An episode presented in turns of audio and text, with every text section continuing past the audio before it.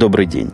8 февраля 2009 года, около 4 часов по среднеамериканскому времени, 209 выпуск подкаста от Умпутуна.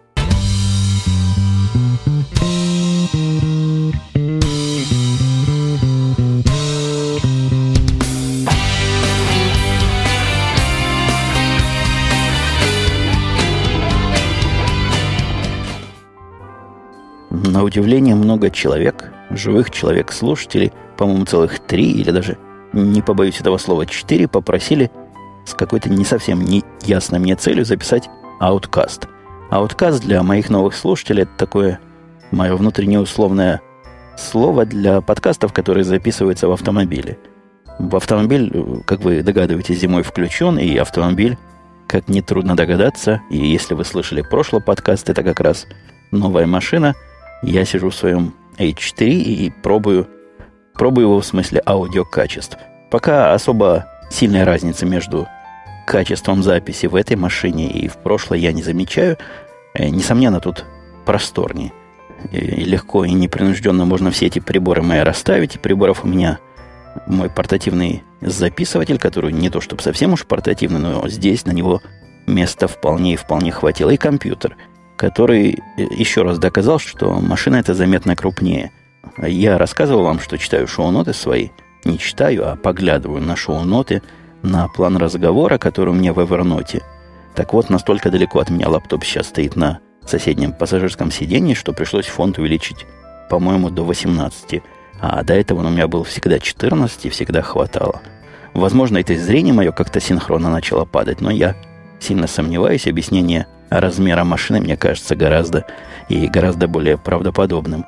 Стою я под магазином Икея, или как мы в семье его называем, Айка. Я уж не помню, от каких лингвистических особенностей так мы его начали называть, но еще с Израиля называли ее эту сеть, то есть магазинов Айка.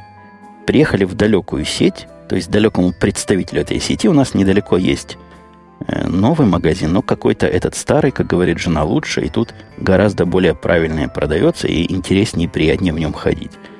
Мне все равно хотелось проехаться по хорошей погоде. Погода у нас тут весенняя. Целый день было 12 градусов, но сейчас к 4, к 5 упало до 7 градусов. 7 градусов я тоже сказал не по памяти и не глядя компьютера, а глядя в зеркало заднего вида. Машинки свои у нее есть замечательная идея как раз для таких недоамериканцев, как я, у которых чувство направления и чувство компаса отсутствует. Видимо, оно заодно и компенсирует чувство температуры, потому что маленький уголочек зеркала показывает двумя буквами направление, куда едешь. Ну, северо-запад, северо-восток, юго-восток. Ну, все эти четыре направления, не четыре их, наверное, больше, их восемь. Восемь этих комбинаций показывает и под ним температуру. Пока я температуру в Цельсии переключил, намучился – прямо скажу, намучился. Инструкция к машинке большая, многословная и, по-моему, бестолковая. Найти что-то конкретное там сложно, с индексным поиском там вообще напряг. Но зато, хотя, наверное, это является подтверждением бестолковости основной инструкции, к ней есть краткий вариант на трех или четырех страничках, где с точки зрения авторов изложено все необходимое. Я внимательно эти три странички прочитал, действительно много для себя почерпнул – Хотя некое, некие тайны остаются все равно. И после прочтения краткой инструкции, после просматривания основной. Просматривал ее, потому что прочитать до конца довольно сложно. Там страничек, наверное, 200-300 маленького формата, но и мелким почерком, мелким фантом напечатанных. Так для меня оставалась полнейшей загадкой таинственная фраза, которую я нашел даже не в основной инструкции, а в прилагаемой колесам инструкции, к колесам прилагается одна отдельная книжечка, в которой сказано много информации в этой книжечке, в брошюрке скорее, на мой взгляд, совершенно излишней. Я не знаю, как вам, меня с точки зрения колес интересует только одно. До какой степени их надо накачивать. И вопрос мой этот не праздный был, потому что на второй день вождения машины она стала умничать. Умничать она стала, утверждая, что в колесах низкое давление, бибикала, писала на дисплейчике, низкое давление, и горел специальный огонек, который говорил, что нужно подкачать один из колес. Кстати, тут у моей не хватило точно сказать, какой из колес, одно из. И для того, чтобы найти, собственно, как его качать, я перелопатил всю, все эти книжечки В одной из них была таинственная фраза. Вы можете найти давление колес на прикрепленной к машине пластине. Вот это все, что было сказано в разделе колес в этой брошюрке. Я облазил всю машину в попытках найти какую-то пластину, не нашел и совершенно случайно увидел даже не пластинку, а такую этикеточку бумажную, которая прилеплена на торец водительского сидения. Там вот и нашел, как заправить и сколько воздуха дать. Воздух я вам тоже доложу еще раз. Сегодня у меня какой-то сплошной автомобильный доклад с самого начала пошел. Воздух ни копейки стоит. Для того, чтобы начать заправку сжатым воздухом, а аппараты эти стоят на каждой обычной заправке, являются тоже, как и заправки, предметом или скорее субъектом самообслуживания, так вот бросаешь до 4, 3 четвертака, то есть 75 центов, и оно начинает тебе дуть воздух. Я не знаю, как при заправке маленьких колес. Я, признаюсь честно, колеса в Хонде я не заправлял за все время ни разу воздухом. Но она там и не жаловалась. То есть я не знаю, до какой степени они были спущены или перенакачаны. На мой взгляд, ездила нормально. Когда я бил по колесам ногой, производя рекомендованную проверку, мне они казались всегда накачанными. Так что не было никакой необходимости. Здесь же, на, начав процесс, понял, что воздуха в эти мои новые колеса влезает чрезвычайно много, и, в принципе, 75 центов хватает докачать одно колесо, и еще чуток остается. Но оно там воздух не по объему, конечно, продает, а по времени. Где-то через минуты две, наверное, перестает дуть, и надо бросать очередные центы. Я три или четыре раза платил, пока не докачал колеса до нужной мне кондиции. И датчики, которые сообщают о воздухе, тоже какие-то инертные. То есть, если бы я качал и смотрел на них, я бы перекачал колеса точно и качал бы их долго и нудно. На самом деле давление было нормальное, но отъехав, наверное, несколько миль уже, вот только тогда они поняли, что нужно снять аварийный этот сигнал, не аварийный, сигнал предупреждения, и убрать сигнал с этого дисплея информационного и не морочить мне больше голову. А оставаясь в рамках своей автомобильной темы, потому что нетрудно догадаться, это у меня такое временное явление, и я тут все осваиваю потихоньку, для меня много чего нового – в этом деле вождения больших машин. Кстати, я сюда ехал, естественно, на этой же большой машине. Это мой, наверное, первый или второй активный опыт езды в выходные по пустым относительно дорогам, то есть когда я мог разогнаться и смотреть, как себя машинка ведет на высоких скоростях. Машинка это, конечно, с точки зрения нас, детей Советского Союза, позорная. Я не знаю, было ли в вашей биографии такие страницы, когда в детстве ходили у припаркованных автомобилей во дворе и смотрели, до скольки там расчерчен спидометр. Я помню, были машины, у которых до 180 км в час был спидометр. Это считался отстой и медленная машина. Были какие-то машины, по-моему, шестерки. Вот я зуб не дам уже. Не помню, какая модель, но какая-то из советских моделей. Либо ВАЗовская, либо, может, Волга, где было до 220 км в час. На спидометре указано, и вот это считалось крутизной и настоящей гоночной машиной. Но нам в голову-то особо не приходило, что и если до подобной скорости машину разогнать, она развалится в процессе ну, с большой степенью вероятности. Здесь же, я говорю, почему позорно расчерчен мой индикатор, мой спидометр до 110 миль, по-русски говоря, это 180 км в час, и ездил я до 80, то есть до 130, быстрее, ну, не то что страшно было, но быстрее это уж совсем нарушение – откровенная на дороге, которая позволяет 55 максимум ехать. Ехал я, напомню, 80 на скорости в 130 км в час на этих 80 милях. Управляемость прекрасная, держится на дорогу хорошо. Все повороты, которые там были, проходил я без всякого напряжения, без всякой дрожи в руках. Хотя, конечно, специфика управления чувствуется. Даже не специфика, а, а скорее моя отсутствие опыта вождения больших машин. Э, все время мозг мой делает осознанную поправку на размер, и все время мне надо заставлять себя помнить о том, что веду я не маленькую машинку, а нечто побольше, пошире, повыше и подлиннее. Но, тем не менее, впечатления от вождения приятные.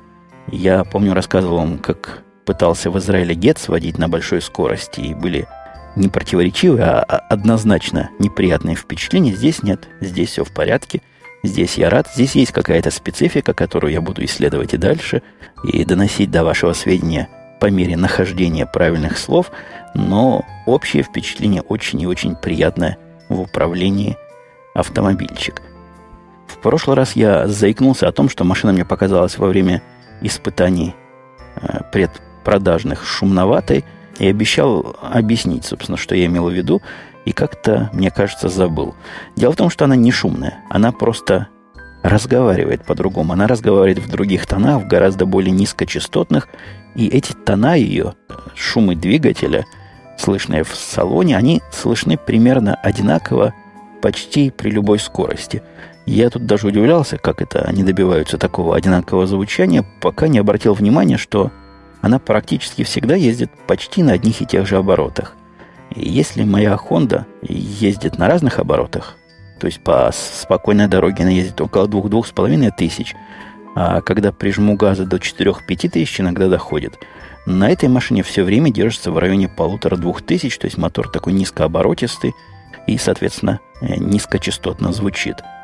Что же касается шума на холостом ходу, ну, вот вы, как слушатели подкаста, сможете понять и услышать разницу между этим подкастом и каким-нибудь прошлым ауткастом.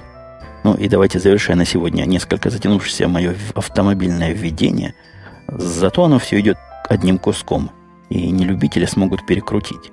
Так вот, завершая это автомобильное вступление, автомобильную часть, скажу, что провел я дворовые испытания, полевые, но скорее дворовые. Несколько дней назад мальчик мой, два или три дня назад, в 6 утра прибежал, разбудил меня, говорит, помогай, выручай, отец родной, срочно на работу, ехать надо. Honda не заводится. Не заводится Honda, конечно, по его молодежной бестолковости. Он оставил включенные фары, хотя в Хонде это довольно сложно не заметить. Она пищит, когда фары не выключишь, но, видимо, он так спешил домой, или уж куда он там спешил, оставил машину, фары горели, естественно, к утру аккумулятор закончился. Проблема эта, должно вам, не такая простая, потому что стоят машины одна за другой на дорожке, которая по ширине в одну машину, а кроме дорожки все засыпано снегом высотой, наверное, сантиметров 40, может быть, полметра. В те дни снег лежал во все, и его машина, то есть Honda, запирает выезд моего Хаммера. Я таким образом хочу сказать, что в этой ситуации мне довелось проверить сразу два качества. Во-первых, как эта штука ездит по снегу, и как она способна маневрировать на узких участках и на коротких участках. Оба испытания она выдержала на отлично, то есть когда я ехал въехал в снег, я включил всякие ее прибабасы а, с блокированием какого-то дифференциала. Это, эту часть я не очень понимаю, как она работает, но прочитал в инструкции. У них там специально есть раздел «Езда по снегу и, и грязи». Вот включил я в рекомендованный по снегу режим, прекрасно заехал в этот глубокий снег, стал в параллель с Хондой, заправили его электричеством и уехал на работу. Совсем почти не опоздал, так самую малость. Вроде бы на этой работе – Э, в этой кафешке, где он сейчас работает, не такие строгие правила и не так серьезно относится к опозданиям, как на старой работе. Хотя тоже он пытался не опоздать. Вторую или третью неделю всего работает, как это первое опоздание может показаться начальству определенным перегибом. И если я за мальчика заговорил и за работу, я вот пытаюсь найти вопрос. Да, вопрос от коллеги CSRQ. Он говорит, привет, Умпутун. Помнится, твой мальчик хотел стать учителем истории. Что-нибудь изменилось в его планах? А ему в ответ, не в ответ, наверное, а в тему Pew Noise допрашивает. Допрашивает не в смысле проводит допрос, а в смысле добавляет вопрос. Я вот задумываюсь, пишет Pew Noise, почему не программером? Ну, на второй вопрос и на первый ответ легко, да, он так и хочет стать учителем, и так и продолжает свою учебу. Летом, я тоже, по-моему, об этом рассказывал, он переводится в более другой колледж – который сильно круче вот того, в котором он учится сейчас, естественно, сильно дороже, но вроде бы считается одним из лучших в досягаемых окрестностях колледжей для гуманитариев. Это и ответ на вопрос Пьюрнойза, почему не программер. Ну, не нравится ему быть программером. Что ж я сделаю? Гуманитарий он, так он себя видит. Мысль о программировании его ввергает в недовольство и в полнейшее отрицание всей профессии, как его будущего – Э, я пессимистично отношусь к гуманитарным профессиям, я уже об этом не раз рассказывал. Ну, что я с ним сделаю? Пусть попробует. Особого обогащения, конечно, в жизни при этой профессии не достичь. Ну, во всяком случае, в начале. Но какая-то стабильность, какая-то какая понятность будущего, какие-то ясные и вполне линейные перспективы тут понятны. Да и зарплаты не то, чтобы совсем маленькие. Они, конечно, маленькие, если глядеть на большие зарплаты хай-тековского сектора, но с общечеловеческой, с общеамериканской точки зрения очень достойные зарплаты, по-моему, они там в районе 50 или 55 тысяч начинают и довольно быстро вырастают до каких-то 80. У них там по, по возрасту, по выслуге лет идет. Ну, конечно, с нашей точки зрения, с хай-технической программерской это, это совсем, это не совсем то. Не то, что совсем не то, не совсем то. Я знаю программистов, которые получают по 50, по 60 тысяч и вполне довольны. Ну и с третьей стороны, не в одних же деньгах счастье. Если ему нравится это дело, это историческая наука, и нравится до бестолковых учеников ее доносить, ну, флаг ему в руки. Немножко трогая рабочие темы, был я в пятницу на работе. Так я давно не был, не то что не был на работе, так я давно не ходил в отдел, где сидят наши девочки из кастомер-саппорта – с одной стороны. С другой стороны, так давно я, когда ходил, не пересекался с ними, что со многими из них и не виделся месяца по два, как минимум. Не как минимум, точно месяца два не виделся. И Бажена, увидев меня, кинулась обниматься, говорит, так давно тебя не видела, сказала себе, что как увижу, обниму. Потом пожурила, пожурила за то, что долго к ним не забредал. Но это исключительно человеческого характера журения, потому что делать мне там совершенно нечего – Никаких общих дел, которые заставляли бы меня туда ходить, нет. Но люблю я к ним пойти, поболтать языками. А том о сём эти самые языки почесать. Случилось там у нас на работе нечто, что, на мой взгляд, несколько подрывает сложившийся в некоторых кругах стереотип о том, какие американцы глупые и ненаходчивые, и, с другой стороны, мнение о том, насколько американцы другие и законопослушные люди. Начну немножко издалека в среду пришел имейл. Сначала странный имейл пришел. Всем людям, работающим в офисе в Чикагском, а в среду у нас день, когда никто из моих орлов не должен приходить. Может, если хочет, но не должен, не обязан приходить на работу. Так вот, пришел имейл, который как-то грозно и, и резко говорил, ни в коем случае не подходите к столу секретарскому. Эта область закрыта и запрещенная, и туда заходить нельзя – я, прочитав это, я даже не понял, о чем речь. Сначала решил, что, видимо, кто-то залазил за секретарский стол, его за этим делом застукали и сказали, не лазь туда, не положено.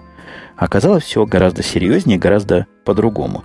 Потому что через 30 минут пришел еще один имейл, который сообщал, что чикагский офис эвакуирован, и специальное антитеррористическое подразделение производит там поиск и соответствующие проверки. Потом мне уже рассказали, что пришел в офис пакет – пакет с белым порошком. Я уж не знаю, кто этот порошок открыл и кто его обнаружил. Но, к счастью, оказалось все это не опасным. Я не знаю, что за порошок этот был. Пришло еще часа через два сообщения, что офис не заражен, все в порядке, возвращайтесь, если хотите, на рабочие места. Тревога оказалась ложной. Так вот, по следам этого террористического нападения на наш офис, фальшивого, к счастью, нападения – эти секретчики, которые там все проверяли, а проверяли не только порошок, они обошли все помещение и проверили, нет ли каких других подозрительных предметов. Они указали на целый ряд нарушений вот этой самой секретности и безопасности и антитеррористичности, которые мы обязаны устранить в недельный срок. Когда я был в пятницу, секретарша, основная такая центровая секретарша, ее Алекс зовут, и она, на удивление, симпатична. Тут секретарь симпатичных в больших компаниях встретить сложно. Я не знаю, то ли их боятся брать, то ли боятся а, обижать несимпатичных, то ли это какие-то другие изгибы и изыски политкорректности. Но у нас какое-то исключение. Так вот, она меня подловила и сказала, что есть у нас проблема с безопасностью в моей области. Подвела меня к одному из столов, запасному столу, за которым стоит монитор и подставка под компьютер. И сказала, вот это надо убрать, потому что это не компьютер, не полный компьютер, и здесь силы безопасности попросили его убрать, чтобы он тут не мелькал и не являлся дополнительным, уж я не знаю чем, но не положено. Если стоит половина компьютера, не должна стоять. И я объяснил, что это не половина компьютера, а запасное рабочее место, куда человек с лаптопом может прийти, подсесть. Она сказала, да, хорошо, это легко починить, надо просто подставить стул, и после этого они приставать не будут. Эту проблему мы решили представлением стула к этому рабочему месту – но зато за рядом стоящим столом, а точнее под столом, стояла куча всякой аппаратуры, которую мои проверенные слушатели помнят, я спас от уничтожения, от пробивания дисков. Куча компьютеров стоит, которые особо никому не нужны, но жалко выбрасывать было в свое время. И убирать их куда-то надо, а убирать их особо некуда. Потому что в комнату серверную я их не разрешил заносить. Ну зачем там наводить лишний беспорядок? В свой офис я тоже не захотел – А специальных помещений для ненужных компьютеров у нас в офисе, собственно, и нет. Постояли мы возле этих компьютеров, почесали репу, и тут вот Алекс это проявила сообразительность, достойную нашего человека. Она сказала, я знаю, как мы поступим. Мы просто поставим сюда две катки рядом с деревьями, с такими высокими офисными деревьями или даже кустами. Ну, вот такое нечто развесистое. И они прикроют эти компьютеры, и никто их не увидит, не будут нам морочить голову. Притащили деревья, действительно полностью скрыли наши компьютеры. Вот такой нестандартный путь повышения секретности нашли. Я, конечно, о таком пути тоже сразу подумал, чем-нибудь их запрятать, завесить, но я бы не решился предложить. А вот она оказалась в этом смысле гораздо более решительна и смела, чем я. И еще одна около рабочая тема, которую я тоже как-то я точно помню, у меня есть какой-то дежавю, что в эту сторону я уже беседовал на тему о том, что чужим программистам не надо много воли давать. И как получается сложно, когда им даешь много воли. Это я к тому подвожу, что есть у нас проект общий новой системы, которой я, как обычно, обеспечиваю инфраструктуру со своими орлами, со своими группами.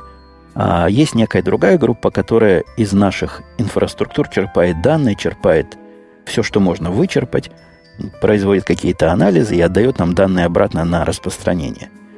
Так вот, начал я работать напрямую с одним из программистов, и как человек культурный сказал ему, если у тебя будут проблемы и идеи, как упростить твой процесс с нашей стороны, обращайся, мы сможем это дело рассмотреть, если они общую нашу инфраструктуру не нарушают, готов пойти на различные изменения и послабления. В общем, это была определенная дань моему имиджу как имиджу хорошего Гая, то есть готов помочь с одной стороны, с другой стороны я представляю проблему этого программиста, которого кинули на новый для него проект, в новую для него систему и в новые для него технологии. У него там жесткие очень дедлайны.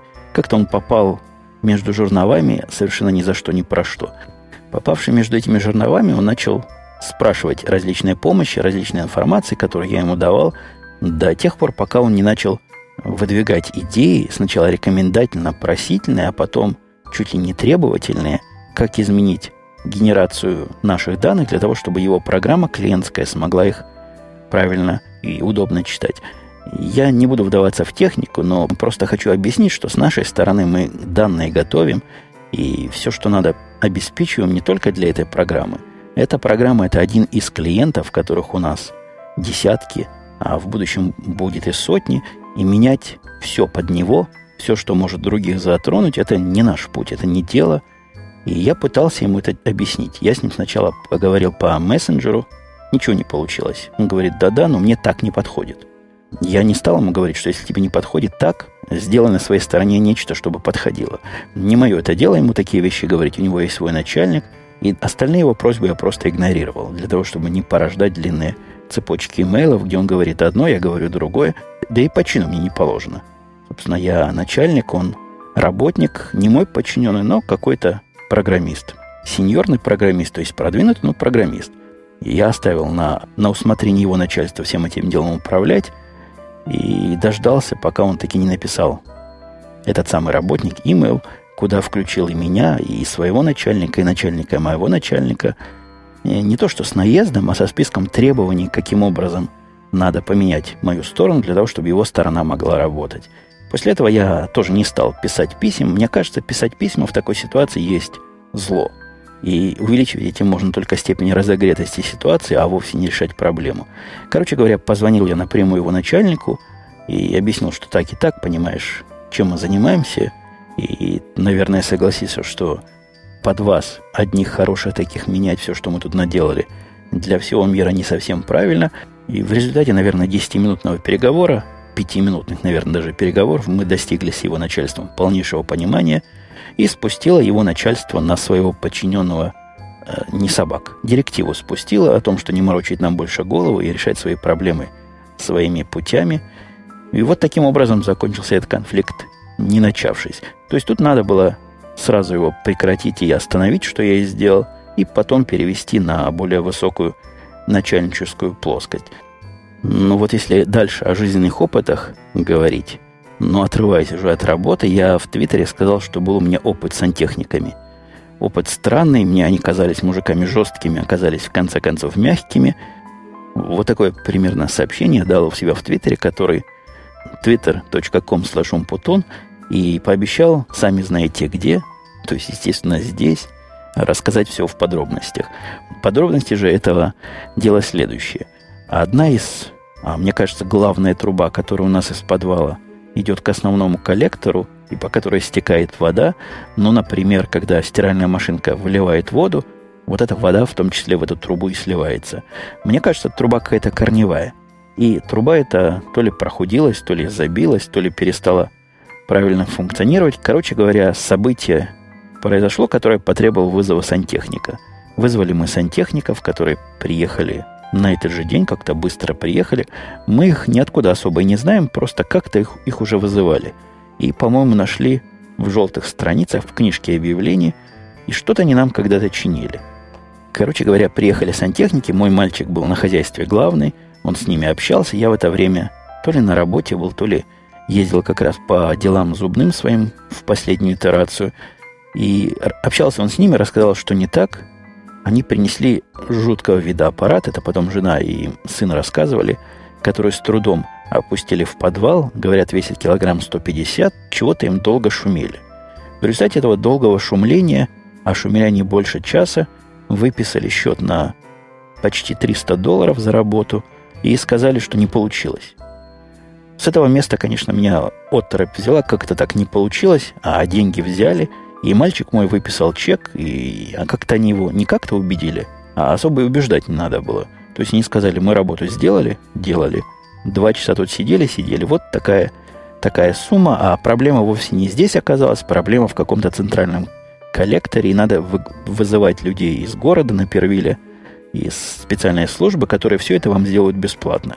И мы вам гарантируем, сказали они, как только они сделают это бесплатно, все пойдет, потому что на нашей стороне проблем нет.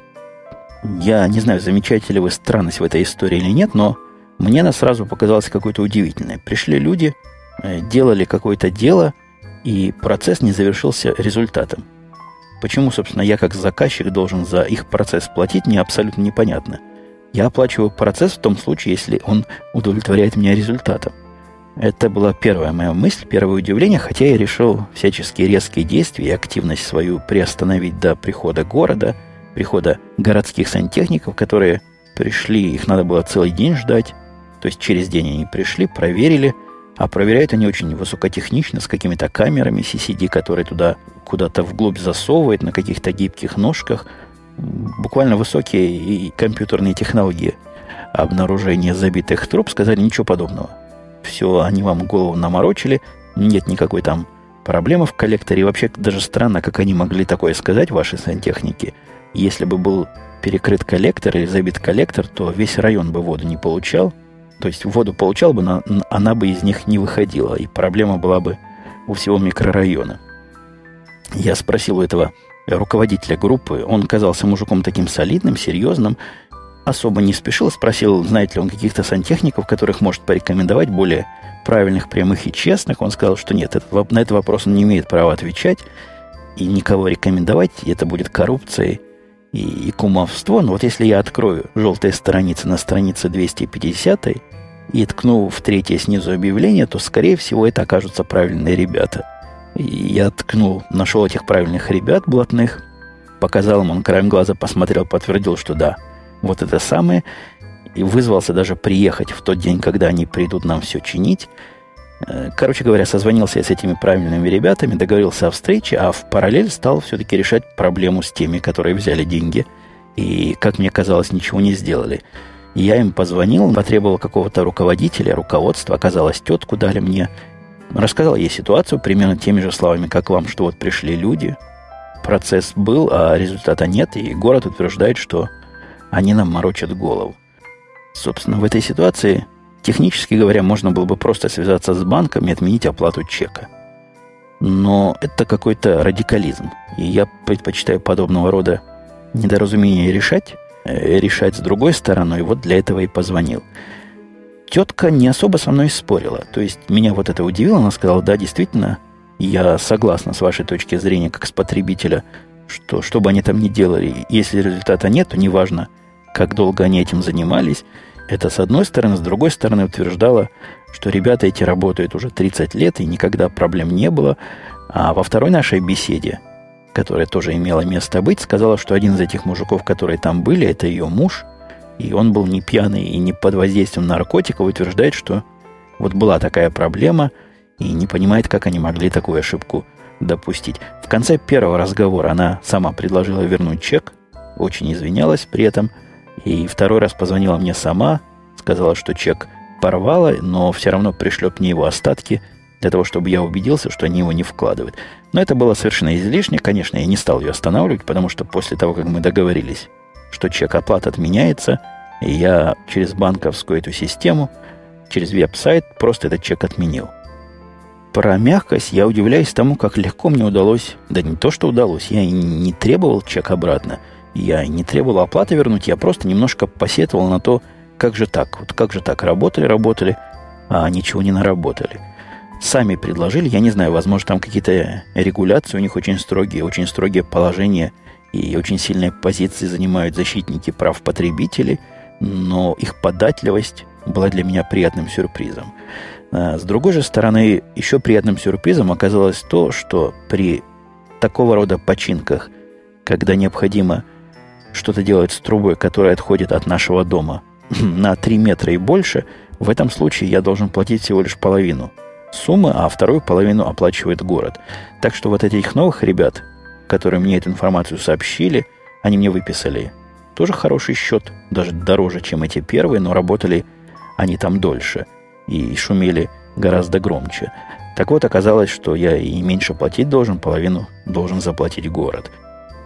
А, оставаясь в колее около денежных тем, я исключительно для новых слушателей напомню, что была у меня душераздирающая история о сайте stamps.com, который тихонько снимал с меня 20 долларов или 19 долларов в месяц долгое время после того, как я на него подписался на пробный период – там была такая ситуация, что для того, чтобы пробно подписаться, надо было ввести про себя данные кредитной карточки.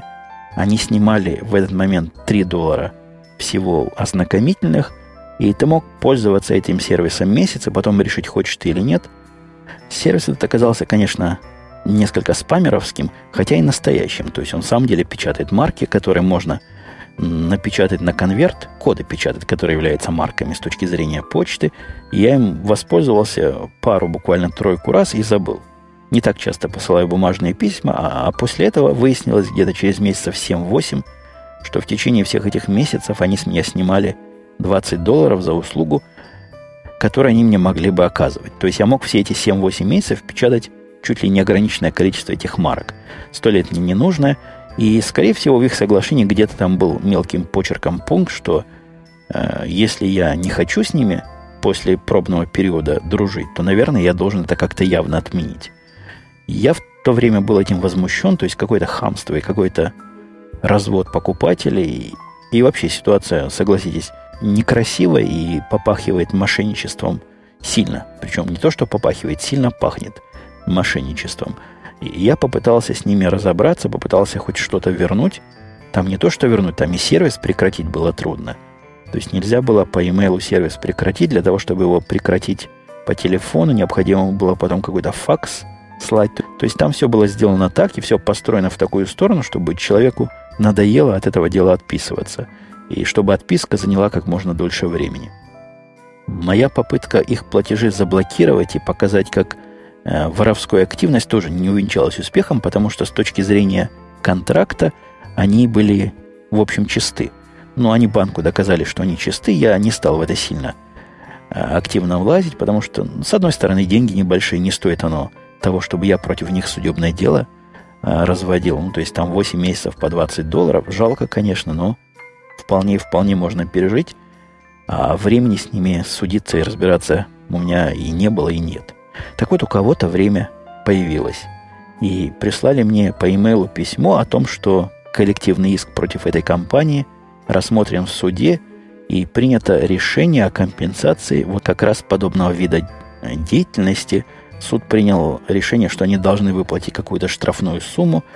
Там сказано было, что необходимо мне зарегистрироваться, то есть подтвердить, что я хочу в этом деле участвовать. Письмо совершенно официальное, хотя пришло по имейлу, не похоже на развод. Все подробности этого дела там рассказаны, все номера и ссылки тоже вполне реальные. Так вот, по решению этому, этого суда всех обманутых, как и я, потребителей теперь вознаградят суммой, по-моему, 120 или 130 долларов на, на морду человека приходится. То есть практически они все затраты, почти все затраты, которые я на них затратил, мне вернут. Это, конечно, мелочь, но приятная мелочь, что жестокая и карающая рука закона этих жуликов нашла, и что у кого-то оказалось таки время связаться и наказать эту самую Stamps.com компанию. Если вы вдруг ищете, кем бы марки печатать, я тут им даю открытую и явную антирекламу. Ни в коем случае не связывайтесь с этими жуликами. Дальше про жуликов. Как-то у меня связочка на одноклассниках некий Евгений Умпутун – нашелся, который даже со мной пытается связываться, улыбочки мне всякие шлет, это жулик, это не я. Это, как говорил Высоцкий, назвался именем Булата, а поет моим голосом. Я к нему никакого отношения не имею, если вдруг он с вами как-то тоже пытается общаться, или вы с ним пытаетесь общаться, знайте, что вы общаетесь с каким-то странным человеком, потому что называться именем другого человека – мне не видится здоровым занятием, особенно человека довольно известного, но, видимо, не случайным же образом он назывался Евгением Умпутуном. У них там на Одноклассниках есть специальная форма пожаловаться на нарушение, я ее заполнил. Ну, там не, совсем несложная форма, выбрать надо, на что жалуетесь. Я сказал, как раз есть такой пункт на использование чужого или недостоверного имени. Пожаловался, посмотрим, будет ли результат какой-то иметь. Если вы вдруг этого нехорошего человека найдете, тоже можете на него пожаловаться в Одноклассниках. Возможно, нашими общими усилиями мы покажем ему на недопустимость подобных действий. Продолжая тему неправомерных действий, я тут совершенно случайно увидел в телевизоре, в большом нашем телевизоре на канале «Закон и правопорядок» есть такой канал, который я не смотрю никогда. Просто ходя между каналами HD, задержался на этом, потому что на, на весь экран была показана эмблема полицейского управления на Первиле, которую я сразу же узнал, и весь рассказ оказался, вся передача, я, я не сначала ее смотрел, вся получасовая оказалась как раз про тяжелые полицейские будни нашего на Первиле. Я уже тоже как-то об этом рассказывал, читая полицейскую хронику, которая публикуется в местной газете, удивлялся степени преступности нашего города. Ну, там, например, приводились преступления, это как раз было в предвыборную кампанию, что кто-то украл или унес табличку из-под дома с э, призывами голосовать за того кандидата или другого. Было там еще нечто подобное смехотворное в свое время, но вот в телевизоре было, рассматривались три дела, которые, как мне кажется, с точки зрения авторов программы, репрезентативны о нашей напервильской полицейской жизни. Первое дело было э, бытовое, дорожное, какой-то грузовик в какую-то легковую машину стукнул, там полиция вокруг крутилось, показывали, как наши полицейские переживают, как они пытаются этого мужика вытащить. Мужик мне показался актером, потому что явно съемки были недокументальные, хотя трудно сказать, уж больно он весело улыбался, сидя в машине с подозрением на сломанную шею. Второе дело было криминальное, жутко криминальное. Одна девчонка приехала на такси в отель и сообщила водителю такси, которому надо было заплатить 35 долларов – что кредитной карточки у нее нет, вернулась в свой отель, поискала там, вернулась к водителю, сказала, что нет, и, и, и в отеле нет кредитной карточки. Видимо, бойфренд уехал в Чикаго и увез ее карточку вместе со своей. Ну, то ли по ошибке, то ли еще как. Поэтому заплатить она ему не может. Убегать она даже никуда не, не пыталась, осталась в машине. Водитель такси позвонил в полицию, приехала полиция и начала настоящее криминальное расследование. Полиция допросила ее, допросила водителя такси, заполнили протокол и сказали этой девчонке, что если она не заплатит, то пойдет в тюрьму, потому что заплатить обязана. И они предложили ей на выбор либо связаться с бойфрендом, либо связаться с какими-то другими родственниками, которые могли бы эту сумму заплатить, иначе придется ее арестовать и ввести с собой. Довольно долго они вокруг нее там эти танцы танцевали. По-моему, несколько часов она пыталась до кого-то дозвониться. Полицейская в камеру рассказывала, что знает таких жуликов, которые не платят и никакого она сочувствия им не испытывает. История закончилась тем, что не дошло до тюрьмы и до Цугундера, а широкодушный водитель такси в конце концов махнул рукой и плюнул и заплатил за эту девчонку из своего кармана. Снял всякие обвинения. Непонятно, зачем он все это затевал, но, тем не менее, вот так вот человеколюбиво наше страшное преступление закончилось. Последнее было в том, что это было забавное преступление, последнее, которое они там описывали, которое я увидел в этом фрагменте. Остановил полицейский машину, которая странно себя вела на дороге. А объясняя, как странно, он сказал, что она поворачивала, не указывая поворотником, куда она поворачивает, и поэтому он решил ее остановить. Просто так машину по подозрению нельзя остановить. Вот если она что плохое делает, как она делала, тогда можно. Он ее остановил, и вышел оттуда мужик черный, как рубероид, и на вид сильно нетрезвый.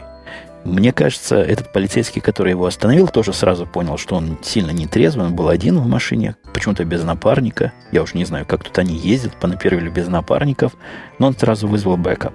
Сразу вызвал поддержку. Приехало еще две машины тут срочно. И начали с этим водителем разбираться. Я не знаю, какие еще доказательства нужны были. Мужик с трудом стоял. Он стоял возле машины и как-то пошатывался. Полицейские сказали, что сейчас проведут проверку – и попросили его прочитать алфавит. Я тут подумал, если бы меня остановили даже трезво, попросили прочитать алфавит, я не уверен, что прошел этот тест. Он с третьей попытки алфавит прочитал, и этим сразу себя как-то обелил в глазах полиции. Они просто на глазах расслабились, то есть, видимо, человек, умеющий прочитать алфавит, считается у них не опасным в пьяном состоянии водить машину – Следующим этапом у него попросили его подышать в трубочку, и подышавший в трубочку, что-то он там такое надышал, что они сказали, ну, это чуть больше нормы. То есть он чуть более пьяный, чем можно. Мне, мне это видится удивительно, потому что мужик был пьяный сильно.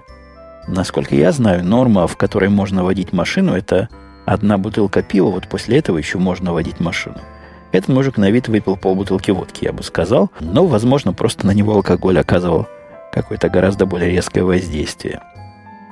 Тем не менее, несмотря на то, что алфавит он прочитал и не намного норму передышал, машину его конфисковали, приехал специальный погрузчик, а его отвезли, уж не помню куда, куда-то отвезли. А, он очень хотел в туалет. Когда его просили прочитать алфавит, он говорит, мужики, я не могу, мне срочно надо в туалет. Так вот, его отпустили в туалет. Я уж не знаю, чем там дальше дело закончилось. Где-то на этом моменте запись передачи и оборвалась. Слушатель Ганглери пишет. Здравствуйте, Евгений. Кулинарный вопрос. Шуарма, если я правильно услышал из вашего рассказа об израильском ресторане, не родственница ли шаурме, или как ее обзывают на зло нам москвичам, питерцы шаверми. Я полагал, что это кавказское блюдо, хотя, может быть, кавказская кухня так хороша, что ее заимствуют по всему миру. Я когда слышу, а слышал я это исключительно в фильмах, как называют шуарму шавермой, меня всегда это передергивает, хотя, возможно, мы как-то говорим о разных вещах, потому что дальше слушатель Тикси объясняет, что с его точки зрения это называется. Он говорит, что на Кипре и Греции это называется гиросом, в Турции и некоторых европейских странах кебабом, а в России, Украине шаурма, шаверма. Ну, чтобы вот та шуарма, которую я называю шуармой, где-то называлась кебабом, мне на это фантазии не хватает. Хотя дальше описывает Тикси – способ приготовления, вертикальный вертел, мясо небольшими кусочками срезается в питу или лаваш мешается вместе с овощами, приправами, кетчупом, майонезом по вкусу. Но, в принципе, все почти совпадает с той шуармой, что я имею в виду, только сдабривать шуарму, как написал слушатель кетчупом, майонезом по вкусу, это, мне кажется, еще большее преступление перед человечеством, чем называть ее шавермой. Там, конечно, должен быть хумус. И, и с точки зрения оригинальности этого блюда мне оно казалось всегда среднеземноморским. И я не скажу, что израильским, но каким-то очень и очень тех мест. Хотя, возможно, в нем есть и что-то арабское. Кто историю этого блюда знает, пусть поделится, но по поводу кавказских ее корней я испытываю сильные, мягко говоря, сильные сомнения. Слушатель Тараи пишет, спасибо за подкаст, начал слушать, наверное, с 15 выпуска. Что касается израильской кухни, надеюсь, они там и хумус сами делают они в супере покупают. Иначе теряется весь колорит. Конечно, хумус они делают сами, я вам скажу, больше они и питы сами пекут. То есть там полное производство правильных продуктов. Слушатель Дамат с поразительно низким рейтингом в системе комментариев. Я таких оценок тут, по-моему, даже никогда не видел. Минус 40 у него на момент написания было. Это такая система, которая оценивает, не оценивает, а считает общую оценку вашим комментариям, которые дали другие люди – так вот, Дамат пишет, ваша новая большая крутая машина это он одним словом в кавычках доставляет, как мне показалось, много неприятностей. Слишком высокая, шумная, большая, плохо парковаться, много живет бензина, дополнительный удар по карману. Хотя если вы готовы с ними... Тут хорошее слово написал. Он написал слово «мериться». То есть то ли он имел в виду «мериться», то ли «мириться». Я подозреваю, что все-таки «мириться». Хотя «мериться» тоже тут имеет в этом контексте определенный смысл. Так вот, если готовы с ним мериться или мириться, хозяин, барин вам решать. Конечно, новая машина, она больше, и, конечно, новая машина, она ест больше бензина из-за того, что она больше. Это да. С другой же стороны, я далеко не в том возрасте и не в том состоянии ума, чтобы как-то защищать свои покупки и ассоциировать себя с вещами, которыми я владею. Многие люди сильно обижаются, когда вы пытаетесь, даже взрослые люди, я удивлялся этому не раз, и, наверное, даже в этом подкасте, сильно обижаются, когда вы их игрушки ругаете. Нет, вы можете спокойно ругать мою игрушку, этим вы меня напрямую никак не обидите, если, конечно, при этом не будете приговаривать, что человек, такой купивший, может быть только клиническим идиотом. Машину мне надо было покупать в любом случае, почему бы не купить такую, которую я хотел. Все остальное, мне кажется, полная ерунда, и факторы гораздо менее значительные, как то экономия бензина. Ну, какой бензин экономить, если заливая полный бак машины, я плачу 30 долларов в этой новой машине с баком в 23 галлона, а до этого я платил буквально месяца 2-3 назад больше 50 долларов, заправляя в два раза меньше бак на своей Хонде. То есть тут не размер машины определяет затраты на бензин скорее, а колебания рынка цены на этот самый бензин, на энергоносители. Последний вопрос в сегодняшнем затянувшемся подкасте – Евгений, спасибо за отличный подкаст. Возможно, вы уже тема уже поднималась, но все-таки спрошу. Это пишет SHI. Нет, SHL. Это я так далеко от экрана, что не вижу. Э, я так понял, что при выборе автомобиля вы не рассматривали европейские марки. Просто в записи вы говорите о том, что у японцев как-то плохо сейчас с SUV, поэтому решились на Hammer. Или я что-то упустил? Э, да нет, ничего особого не упустил. Я так как раз и говорил, я европейские машины не особо рассматриваю в качестве каких-то машин для себя. То есть я, конечно, посматривал и на Mercedes, который в смысле SUV последние его 500 или 350, я не помню всю эту серию. Как-то я на них смотрел пристально, но последние меня разочаровали, потому что, как в телевизоре показывают, они гордятся тем, что их машинки стали меньше и маневреннее.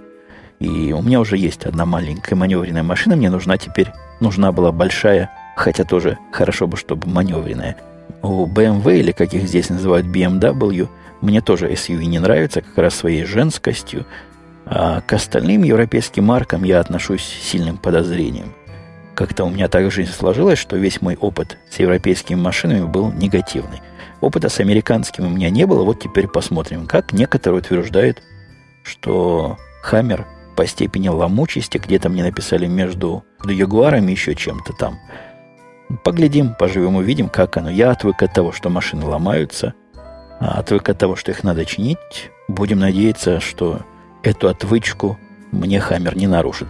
Ну вот все, на этом я буду заканчивать сегодняшний заметно затянувшийся выпуск. Наверное, я в процессе монтажа буду резать безжалостно и непоколебимо много чего, чтобы привести нас в рамочки. А возможно и не буду, потому что подкаст вышел этот с определенной задержкой, и информации я до вас донес за целые полторы прошедшие недели. Все, пока. Услышимся, как обычно, на следующей неделе.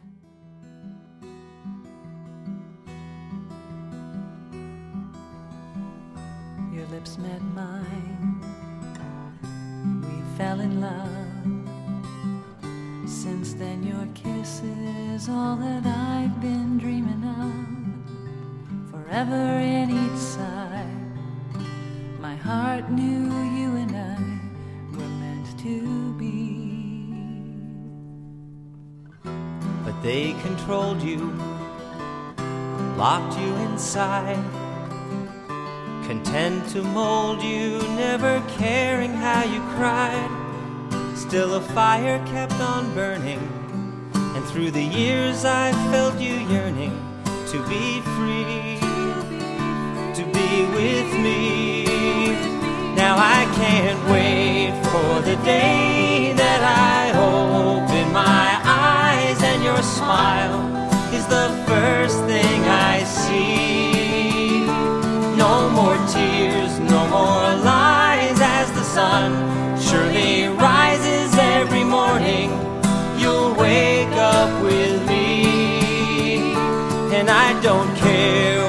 Say, I don't care what they do.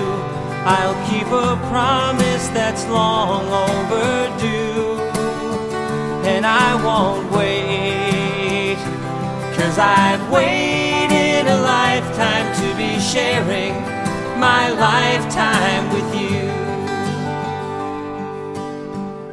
In every sunset, in every song, your soul and mine have been together all along.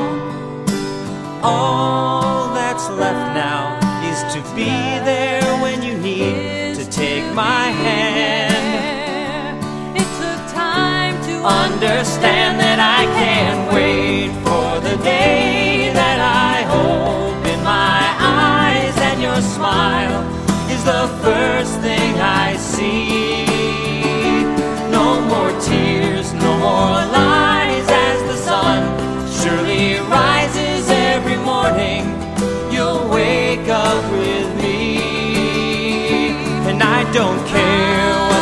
Say.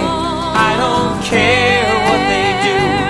I'll keep a promise that's long overdue, and I won't wait.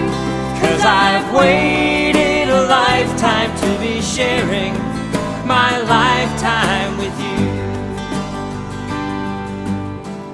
We lost our way. share my life Doesn't matter why or how. forever star.